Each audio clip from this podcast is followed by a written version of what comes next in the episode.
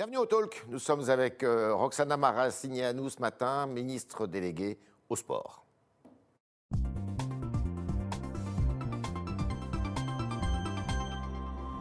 Bonjour Madame Maracineanu. Bonjour. Bienvenue au Talk.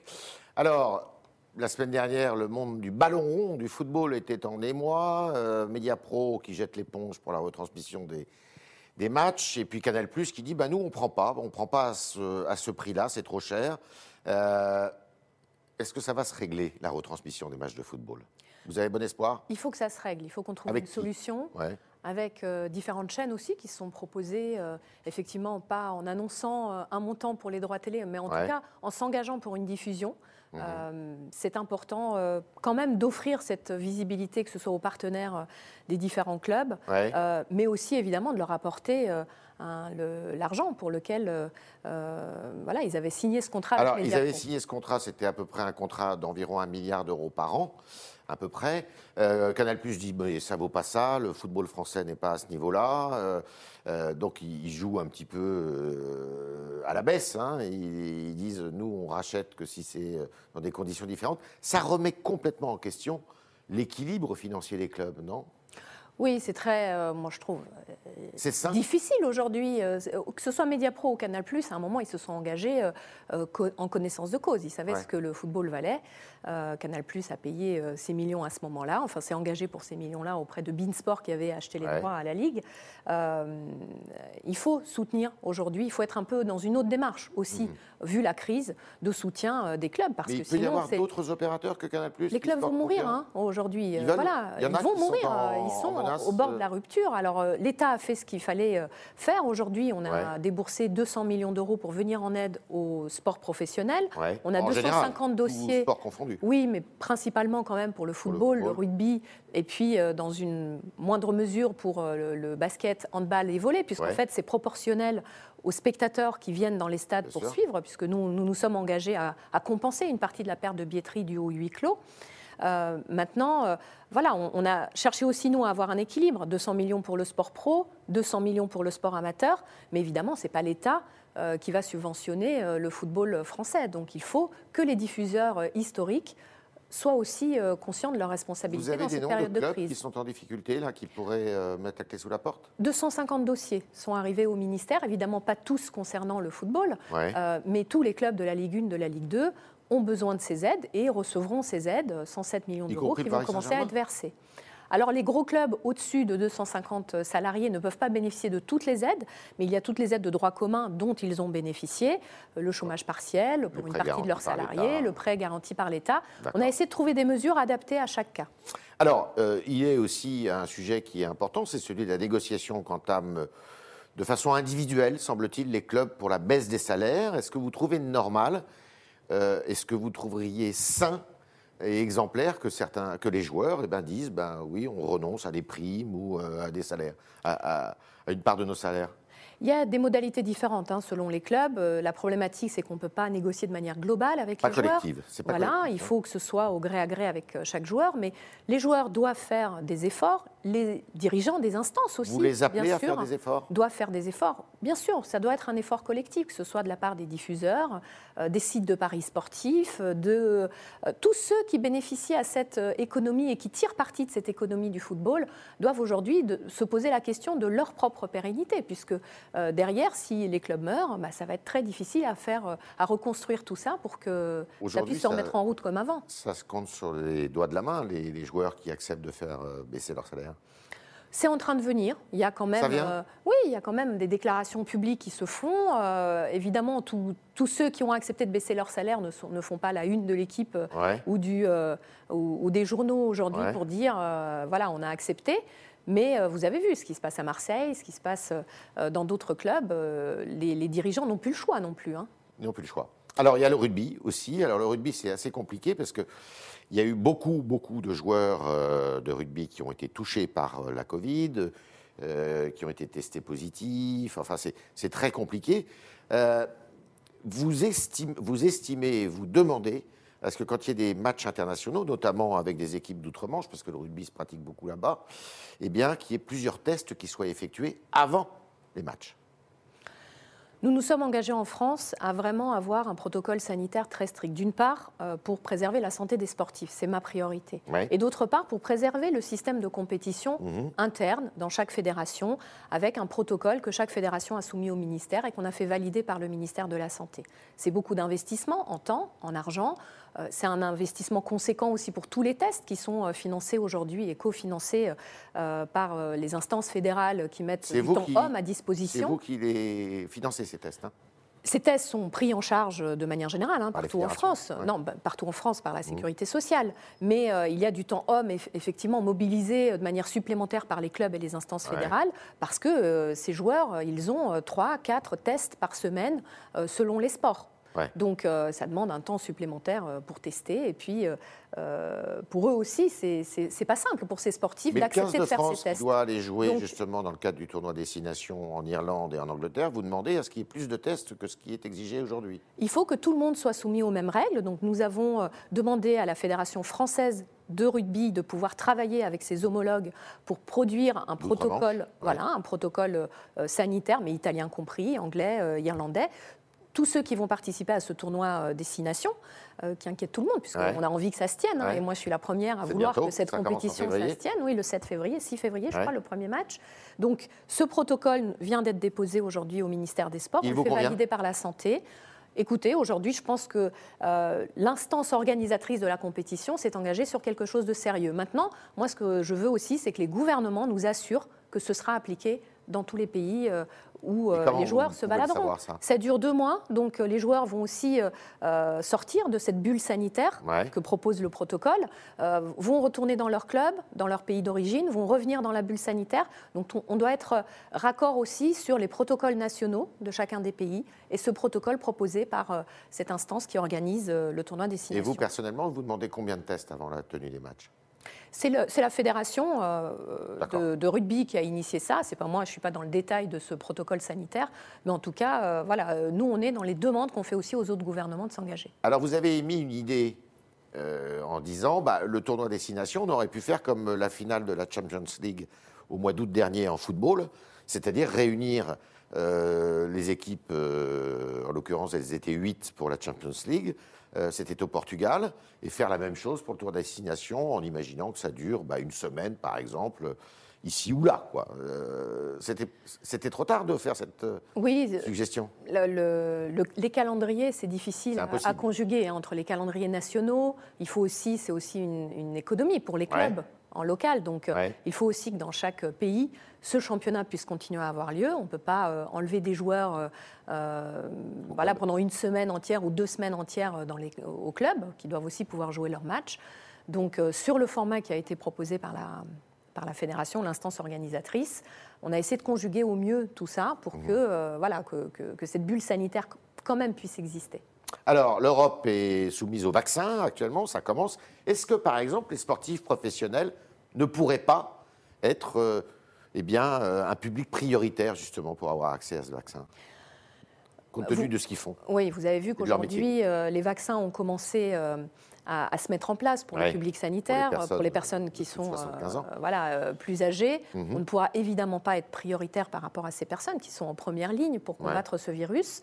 Euh, néanmoins, moi j'ai attiré l'attention d'Olivier Véran sur le fait que notre population de sportifs professionnels et de haut niveau est une population qui voyage, mhm. qui va souvent à l'étranger, qui revient. Et si on veut préserver leur métier et leur travail, il faudra les prendre en compte le moment venu avec le vaccin qui sera le mieux adapté. Venu? Quand il y aura le vaccin euh, le plus adapté pour cette population, hein, pour les, mmh. moins de, 50 ans, et puis, il euh, ne faut pas qu'on les oublie, c'est tout. mais vous voulez que ça se fasse vite et Qu'est-ce qui vous a répondu soit prioritaire, mais qui soit considéré dans, des, dans, ces populations qu'on vaccinera euh, dès que possible. D'accord. Parce qu'on parle beaucoup, vous êtes d'accord, on parle beaucoup des artistes, on parle beaucoup de la culture. Les sportifs aussi, hein, ils se sont engagés. Oui, vous n'étiez pas à la conférence de presse de M. Jean Castex la semaine dernière alors que Madame euh, la euh, ministre Roselyne Bachelot était là. Euh, oui, mais vous savez qu'il y a un ministre de l'Éducation, de la Jeunesse et des Sports depuis juillet. Ça ne vous aura pas échappé. Jean-Michel Blanquer, qui était tout à fait qui présent. Vous travaillez et qui, était là. qui défend vraiment beaucoup nos sujets en Conseil de défense et dans ses conférences de presse, où il explique aussi, bah, notamment là, que le sport pour les mineurs vient d'être arrêté, vous savez, dans les équipements fermés. Donc voilà, on donne les explications, on défend le sport quand il est question de le défendre. D'où le problème de tous ces clubs sportifs qui sont amateurs. Vous parliez de 200 millions d'euros d'aide uniquement pour le sport euh, amateur. Là, là c'est vraiment un problème majeur, non? C'est un problème parce qu'on ne veut pas que les associations fassent saison blanche. Donc c'est mmh. pour ça qu'on a maintenu euh, euh, l'activité euh, des mineurs, évidemment parce que c'est très important pour la santé des Français, et notamment des plus jeunes, de pouvoir pratiquer du, sport. Ils peuvent continuer à pratiquer du sport. Moi j'ai 12 ans et que je fais du football, je peux continuer à aller faire du sport. Mais même si vous êtes adulte, vous pouvez aujourd'hui faire du sport dans tous les équipements extérieurs. De mmh. manière individuelle, c'est plus simple pour les adultes, hein, entre 6 mmh. h du matin et 18 h le soir pour le moment. Si le confinement continue, sachez que je, serai la première à demander à ce qu'il puisse y avoir une dérogation pour la pratique sportive après 18 heures, parce que je suis aussi consciente que les adultes, euh, aujourd'hui, après leur travail, bah, c'était le moment où ils allaient faire leur footing et que c'est important d'avoir aussi cette soupape, ce moment de liberté, cette soupape un peu euh, pour, euh, pour pouvoir évacuer toutes, toutes les difficultés qu'on a dans nos quotidiens. Et euh, pour, les, pour les équipements, l'accès aux équipements sportifs, nous avons fait le choix effectivement de fermer momentanément les équipements couverts à la pratique sportive puisqu'elle se fait sans masque dans ces équipements sportifs pour le moment. Nous travaillons à deux solutions.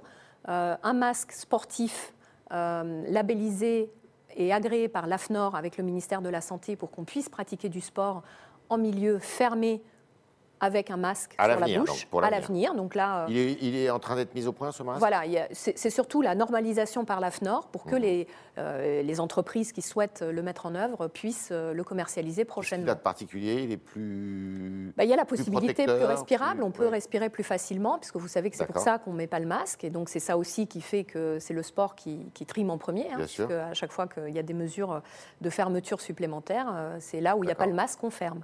Donc si on arrive à avoir ce masque euh, pour faire de l'activité physique en intérieur. Ça permettra aussi la réouverture des salles de sport et la reprise des activités pour les mineurs et les adultes euh, en milieu fermé. Alors, on parle beaucoup des jeunes étudiants, mais euh, il y en a d'autres qui sont aussi étudiants, mais qui sont des sportifs de très haut niveau, qui sont à l'INSEP, qui sont dans des centres où ils se préparent à la haute compétition. Comment est l'ambiance là? C'est compliqué? Bah écoutez, ils sont heureux de pouvoir continuer leur métier. On a, on a, on a placé en tant que public prioritaire à peu près une quinzaine de milliers de sportifs. Aujourd'hui, 15 000 sportifs sont autorisés à pratiquer en tant que sont reconnus dans leur pratique comme étant leur métier. C'est les très hauts niveaux, c'est les professionnels, mais c'est aussi les sportifs espoirs qui préparent les Jeux de 2024. C'est aussi les partenaires d'entraînement. 15 mmh. 000 sportifs, c'est quand même beaucoup. Donc eux, ils peuvent s'affranchir des règles Voilà, eux, ils sont euh, totalement en dérogation sur toutes les règles aujourd'hui de confinement, puisqu'ils sont considérés comme des pratiquants professionnels. C'est aussi la possibilité pour eux d'organiser des compétitions. On s'entraîne à 20 heures encore. Bien sûr, on a accès à tous les équipements intérieurs, extérieurs, euh, et pas seulement à l'INSEP. Les CREPS, on a euh, en tout une trentaine d'établissements en France, et c'est très important que ces sportifs puissent accéder aux équipements. Il faut toujours euh, négocier un peu avec les collectivités, hein, parce que c'est pas toujours simple d'ouvrir une piscine, un stade pour quelques sportifs. Donc ils sont souvent regroupés. Par exemple pour le ski, par exemple ils sont tous regroupés à Tignes, où, ils ont pas de on leur ouvre, si si, avec leur remontée mécanique évidemment. Et puis à chaque fois les clubs aussi euh, sportifs pour les mineurs jusqu'à il y a maintenant une semaine étaient aussi autorisés par exemple sur les pistes de ski. Alors vous nous avez parlé des Jeux de 2024, ça c'est Paris. Euh, on espère qu'ils vont avoir lieu en temps et en heure, mais il y a les Jeux qui devaient avoir lieu l'année dernière au Japon, qui ont été reportés euh, au mois d'août prochain, et ils auront lieu ces Jeux? On espère fortement parce que c'est essentiel pour les, organisateurs sportifs qui sont en activité. Disent, ils auront lieu. Hein. Denis Massiglia m'a dit euh, aucun danger en vue aujourd'hui. Moi, je suis attentivement ce qui se passe au Japon, que ce soit euh, euh, le sondage où 85% des, des Tokyoïtes disent que non, les Jeux, il ne faut pas que ça se fasse. Mmh. Que même l'organisateur, le comité d'organisation dit aujourd'hui, voilà, on ne sait pas ce qui va se passer cet été ce qui est quand même inquiétant. Donc c'est pour ça que j'ai demandé à avoir un, entretien téléphonique avec Thomas Barr euh, prochainement pour m'assurer personnellement euh, voilà, de ce qu'il en est aujourd'hui. Euh, voilà, cette semaine ou la semaine prochaine. C'est lui qui va vous donner une réponse, elle ne sera pas définitive. Oui, bah lui, il est très au courant de, quand même de comment ça se passe à Tokyo. Moi, je ne suis pas dans les discussions Est-ce que tout ça chamboule l'organisation des Jeux de, 2024 on veut surtout pas. Évidemment, on veut maintenir euh, les Jeux Olympiques en 2024 chez nous.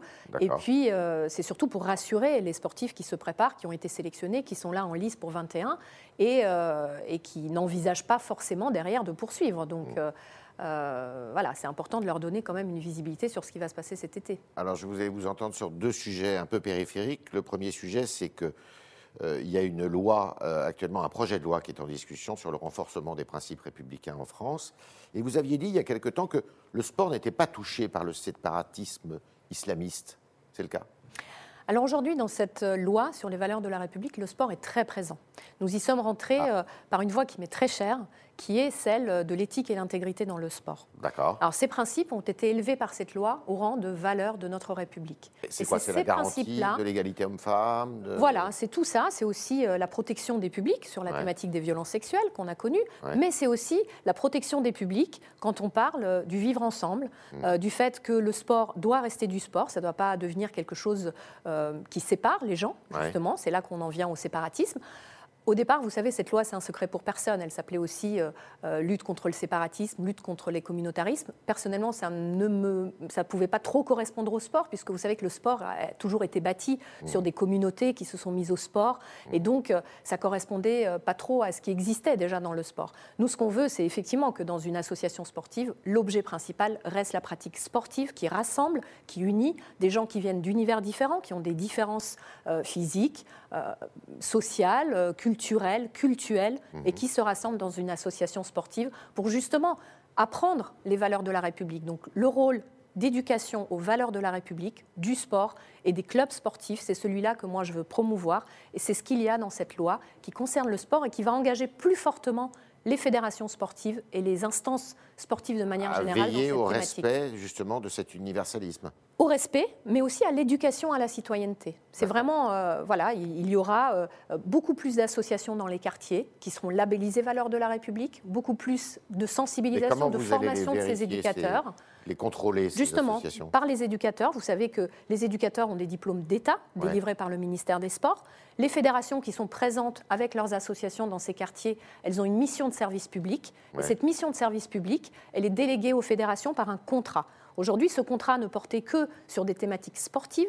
Aujourd'hui, nous allons le bâtir ensemble et nous allons l'étendre à toutes ces thématiques d'éthique, d'intégrité, respect des valeurs de la République et surtout de démocratie aussi au sein des fédérations sportives. Alors, cette espèce de, charte, comme euh, vous le dites là, elle n'est elle est pas encore euh, établie. Vous, vous, êtes en train d'établir Alors, ce n'est pas une charte. Il y aura une, un contrat ou effectivement qui peut ressembler à juste une, case qu'on coche au niveau associatif local, mais il y a la possibilité que ce soit un vrai contrat. Nous, au niveau national, avec les fédérations sportives, ce sera un contrat sur lequel on s'engage, chacune des parties, à respecter, à mettre en place une stratégie dans tous ces domaines, à la respecter. Et euh, si jamais la fédération ne respecte pas, ne s'engage pas véritablement, eh bien, il y a euh, différentes possibilités pour, euh, faire en sorte de motiver fortement la fédération à s'engager. Jusqu'à la sanction. De l'aide financière, de la mise à disposition euh, de ressources humaines qui proviennent de l'État. Vous savez, les conseillers techniques sportifs que nous mettons à disposition des fédérations pour euh, que l'activité se fasse. Et puis, euh, beaucoup d'autres outils qui n'ont pas été aujourd'hui exploités et qui, par exemple, dans, le cas des violences sexuelles dans le sport, commencent à être euh, connu, beaucoup plus connu par les présidents des fédérations. Alors il y a une députée de la majorité qui s'appelle Aurore Berger qui était favorable à ce qu'on interdise le port du voile par les fillettes dans l'espace public. Ça doit se produire parfois dans certaines enceintes sportives. Est-ce que vous êtes contre le port du voile chez les fillettes? Bah écoutez, pour répondre à votre question, nous avons choisi une autre voie. Aujourd'hui, avec Jean-Michel Blanquer, dès l'école maternelle, dès l'âge de 3-4 ans, on veut que tous les enfants de notre République puissent avoir accès à la pratique sportive très tôt. Mhm. Pourquoi? Parce que on sait que dans certains quartiers, eh bien, euh, les jeunes filles, euh, bah, elles vont peut-être préférer rester sur les gradins au moment où on va aller à la piscine. Elles vont pas pouvoir rentrer dans, cette activité physique et sportive euh, de la même manière que les garçons, à partir de 8, 9, 10, 12 ans. C'est pour ça qu'on veut que ce, droit d'accès au sport, il soit martelé et vraiment affirmé dès l'école maternelle et mhm. dès le plus jeune âge dans ces quartiers euh, euh, dits prioritaires euh, de la ville, mais aussi dans des zones rurales à revitaliser, parce qu'on veut travailler sur ce droit à l'accès au sport pour tous et pour toutes, quelle que soit l'origine de chacune et chacun, parce qu'on croit que le sport est un vecteur, comme je l'ai dit tout à l'heure, d'éducation à la citoyenneté. Et c'est plutôt par ce moyen-là que j'ai envie de travailler et de vous répondre à votre question. D'accord. Vous avez des remontées de, jeunes femmes, de jeunes filles qui refusent d'aller à la piscine parce que justement c'est mixte? Ah ben on le sait, on sait très bien que c'est un phénomène euh, connu dans l'éducation nationale aujourd'hui, puisque le sport, quand il est proposé par l'école, ben on, a ces remontées qui, qui, reviennent. Aujourd'hui, dans les associations sportives, nous allons mettre en place un dispositif de signalement, mmh. que ce soit sur les violences sexuelles, mais aussi sur les actes de radicalisation qui pourraient être connus et vus dans le sport. Euh, et on pourra directement signaler au ministère avec une plus forte collaboration avec le ministère de l'Intérieur pour pouvoir intervenir si jamais il y a des, signalements inquiétants. Nous, notre rôle au ministère des Sports, c'est de signaler et après, c'est au ministère de l'Intérieur d'intervenir. Vous avez un numéro vert là-dessus?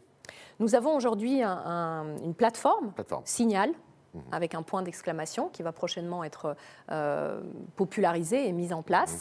Et puis le numéro vert euh, du ministère de l'Intérieur qui est sur leur plateforme à eux. Nous sommes avec euh, Roxana Maracineanu ce matin, ministre des Sports, et on continue avec vos questions, chers internautes, qui sont posées par Alban Barthelemy.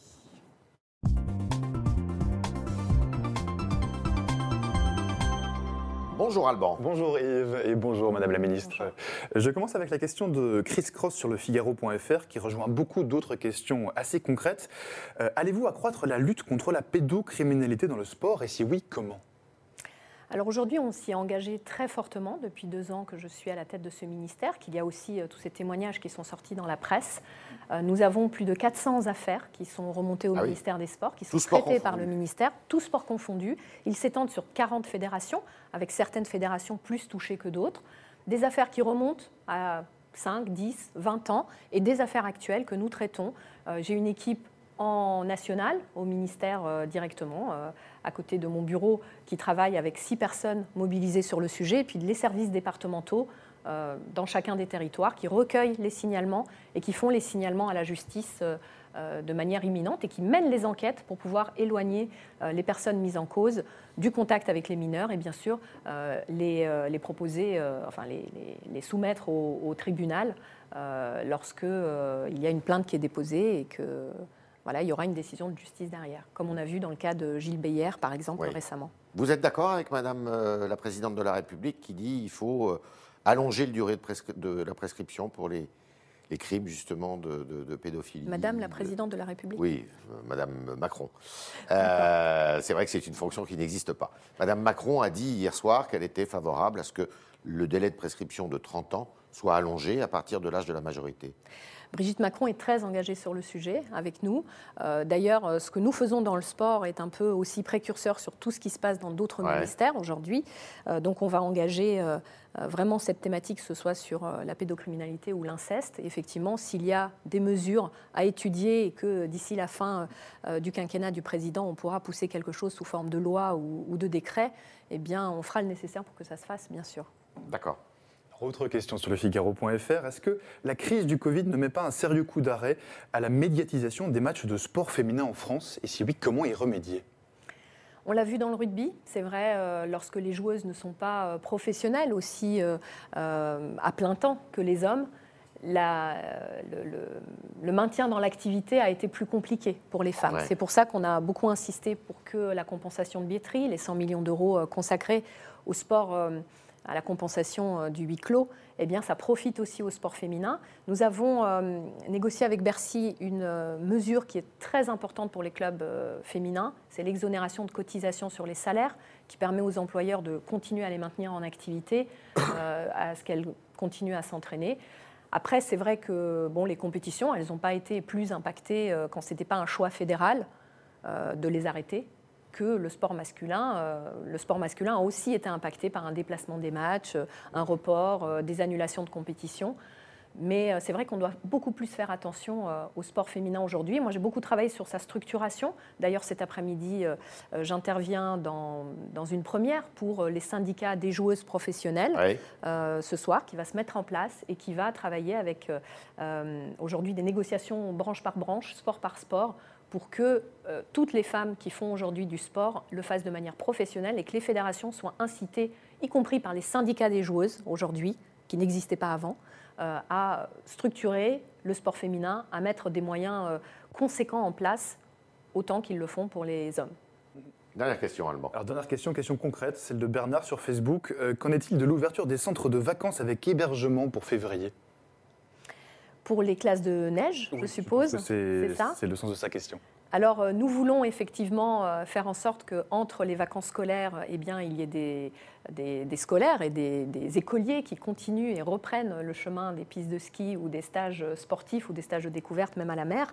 Euh, néanmoins, aujourd'hui, vous savez que même le PS à l'école vient d'être arrêté en, sport, voilà, en, en, sport intérieur. Néanmoins, il reste cette possibilité d'extérieur. Et aujourd'hui, voilà, on fait, voilà, on va faire tout ce qu'il faut pour que ces colonies de vacances puissent, avoir lieu. Mais c'est vrai que les, chefs d'établissement aujourd'hui sont réticents parce qu'ils ont tellement de choses à gérer pendant cette crise sanitaire. Et il faut qu'on veille, euh, c'est une priorité avec Jean-Michel Blanquer de ne pas arrêter euh, l'école, la maintenir en tout cas en présentiel le plus longtemps possible euh, pour les personnes qui en ont le plus besoin, ces familles qui ne pourraient pas assurer cette instruction à domicile, même avec l'aide des professeurs. Donc c'est ça qui est aujourd'hui la priorité de notre gouvernement. Et évidemment, euh, voilà, toutes, toutes, les pratiques aujourd'hui qui sont essentielles pour la vie des Français, comme le sport, parce que c'est essentiel pour que les élèves aussi puissent être sereins quand ils rentrent dans une classe de cours, de pouvoir aussi se dépenser un peu, eh ben, on va le faire avec les contraintes qui nous sont imposées par la crise, c'est-à-dire dehors, à l'extérieur, euh, mais y compris euh, sur, dans ces centres d'hébergement pour les classes externalisées. Merci Roxana nous d'être passée dans les locaux du Figaro ce matin, d'avoir répondu à toutes nos questions, questions des internautes qui étaient posées par euh, Alban Bartholomé. Merci Alban. Et puis évidemment, à demain, si vous le voulez bien.